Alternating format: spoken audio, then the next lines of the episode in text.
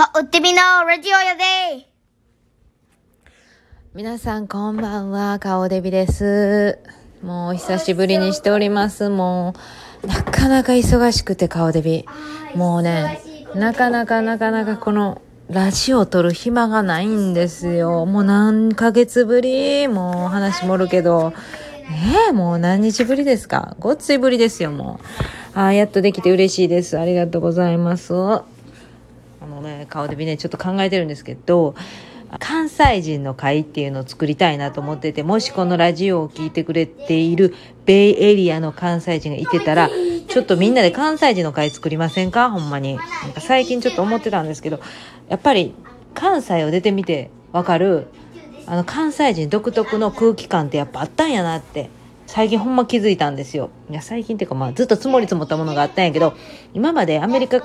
に出てきて、あの、関西人にあんま出会ってなかったんですよね。こっちに来て。いや、出会ってたけど、そんなめっちゃおもろい関西人とかもあんま出会ってなかったし、なんか、こっちにいる関西人もまた独特な人多かったんで、なんか、ちょっと違うな、みたいな。ほんで、やっぱ関東人とか、あの、また全然違う、なんか県の人たちとか一緒にいてたら、なんていうんかな、やっぱ関西人って押されちゃってて、なんか関西で普通に言ってたこととか言ったら、ちょっとしらけられたりするし、変になんかボケたり突っ込んだりしよったらなんか空気感違うみたいし、結構押されてたんやけど、でも、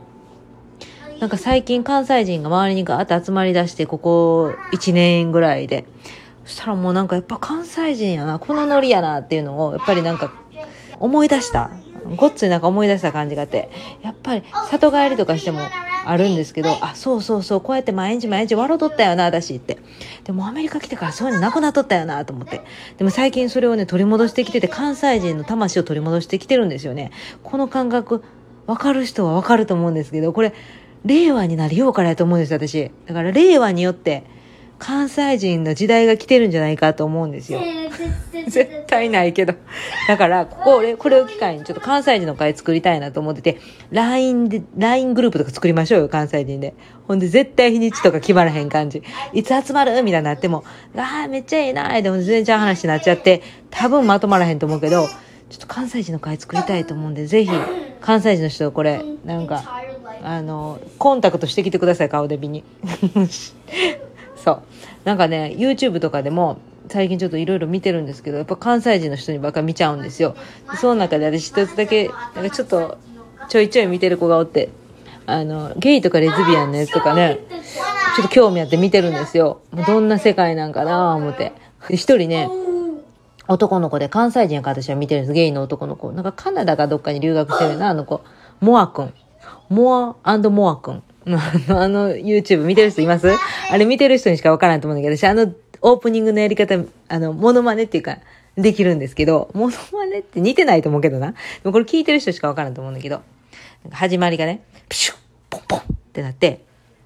ちょっと待って、パン、ちょっと待って、パン、パンパン、ピシュッ、ポンポン。Hey guys, my name is Moa. こうやって言うんですよ。Hey guys, my name is Moa. で、この Hey guys って言ってる時に手をパッと5にするんです。手をパッとして5にした時の手がめちゃめちゃ大きいんです、あの子。モアくん。あの子はね、なんかちょっと沖縄みたいな顔しとんねんけど、全然ちゃうらしい。関西人。あの子のお母さんも味があった。すんごい良かったな。私そういう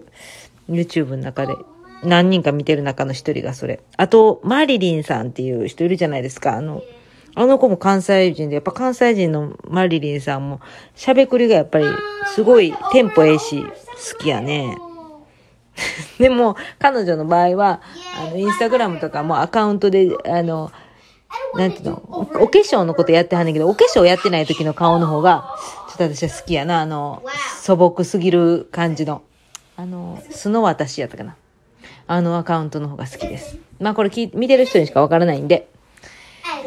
ちょっと全然伝わらんかったと思うけど、まあなんせ関西人の会をしたいんで、ぜひ関西人の人集まってください。ほんで、どこで集合します？私の大好きなアネックスで集合したいんですけど、エルサリートの人とかなかなか少ないから、どうしようかな。どっかなんか会館かなんかしないけど借りてやりましょうよ。関西人の会。ぜひとも。ちょっとやって、みんなで集まって、笑うて。そう、なんかなんでか関西人ってやっぱり、あのー育ってきた環境ちゃうんじゃ、ちゃうじゃないですか。やっぱ関東とか、まあ、関東とばっかり言ったら関東の人となんか対決するみたいな感じで、そうじゃなくて、まあ、いろんな都道府県の人と違うと思うんですよ。まず関西人の私は子供の時に育ってたのは、やっぱり月から金にって土曜日に、金曜日の夜は探偵ナイトスクープ見るじゃないですか。で土曜日は、あの、3時間か4時間ぐらいで学校終わるやろ？で、それで終わってから学校帰ってきたら、まずは、出前一丁とかなラーメン食べるじゃないですか。で、ラーメン食べながら、あの、吉本新喜劇を見る。ほんわか、ほんわか、ほんわか、ほんわか、ほんわか、ほん、あれ、あほんわかテレビか、それ。ちょ知らんけど。で、それで、あの、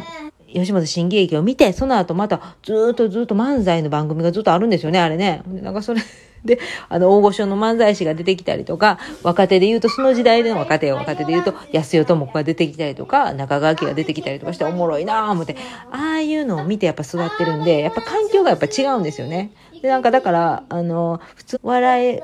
常に笑ってるっていう感じだから土曜日なんかずっと笑ってる感じやね。あの環境がやっぱり、アメリカに来てからなくなってたから、やっぱりそこでちょっとずつなんか笑うこと忘れてたよな。大げさに言うけど。なんか腹抱えて笑いすぎて腹筋痛いねんけどみたいなことが日常茶飯事で行われてたんですよね。やっぱ関西に行った時は。あの感覚をやっぱり35歳になってやっぱ取り戻してきつつある。なんか周りに関西人がコテコテの人が増えてきてるんでね。やっぱコテコテの人に出会いたいっていう感じなんですよね。で、それでね、あの、なんかちょっと違うなっていうのが、やっぱり、関西人ってみんなどう思ってるのか知らんけど、あの、意外とめっちゃ気遣いなんですよ。すごく気を使ってやってて、で、結構面白おかしく言って冗談ばっかりで言ってると思われがちやけど、ずっと冗談言ってるわけでもないし、それに、あの、見えるか見えないかわからないラインがあるんです、ボーダーラインが。そのボーダーラインをうまいこと、あの、入り込まないようにしてやってます。だから、あ、これを以上言うとこの人には失礼に当たるとか、あの、ここまでの笑いはいいねんけど、これ以上言ったら今のこの人にあかんとか、そういうのちゃんとさじ加減で分けてますからね。でもそれが他の、あの、県の人らは多分関西人を見て、関西人はいつでもガンとグイグイ来るとか、なんか、冗談で全部来るとか思われがちやけど、そうじゃなくて結構関西人っていうのは気を使って、あちゃんとした見えないバリアを持ってるんです。そのバリアを、相手のバリアを見分けて、あ、ここ以上こうしてあかんとか、ちゃんとね、計算して、この時これ言って、これ言ったらあかんとかね、分けてるんでね。で、関西人と一緒に仕事をしている人とか、まあ何でもいいと思うんですけど、関西人と知り合って、ちょっとどうしていったらいいか分からへんって悩んでる人とかのカウンセリングとかいけるんちゃうかなっていう感じで。でもね、これはね、やっぱり肌にね、こう経験していかないとわからないそういうやっぱり独特な感覚よね。やっぱ関西人って独特なんですよね。だから沖縄の人とかもそんなんあるんかな。知らんけど。いやなんかいろんな都道府県によってあると思うな私は。うん。だからそういう県民性っていうかねそういうのちょっとねやっぱ行ってみなわからんよな。いやいろいろおもろいなと思います。でもなんせ関西人の会をやりたいんでぜひえーここでちょっと募集してるんで、誰が聞いてるかわからへんけど、ぜひ関西人の会やりましょう。で、ミートアップっていうのかな知らんけど。やりましょう。いやー、楽しみ。これで誰か聞いてて集まってくれたら嬉しいなと思いますので、ちょっとこれそのうち八百屋さんとかに貼り付けに行くかもしれんが、関西人の会やりませんか？とか言って。ほな、また失礼します。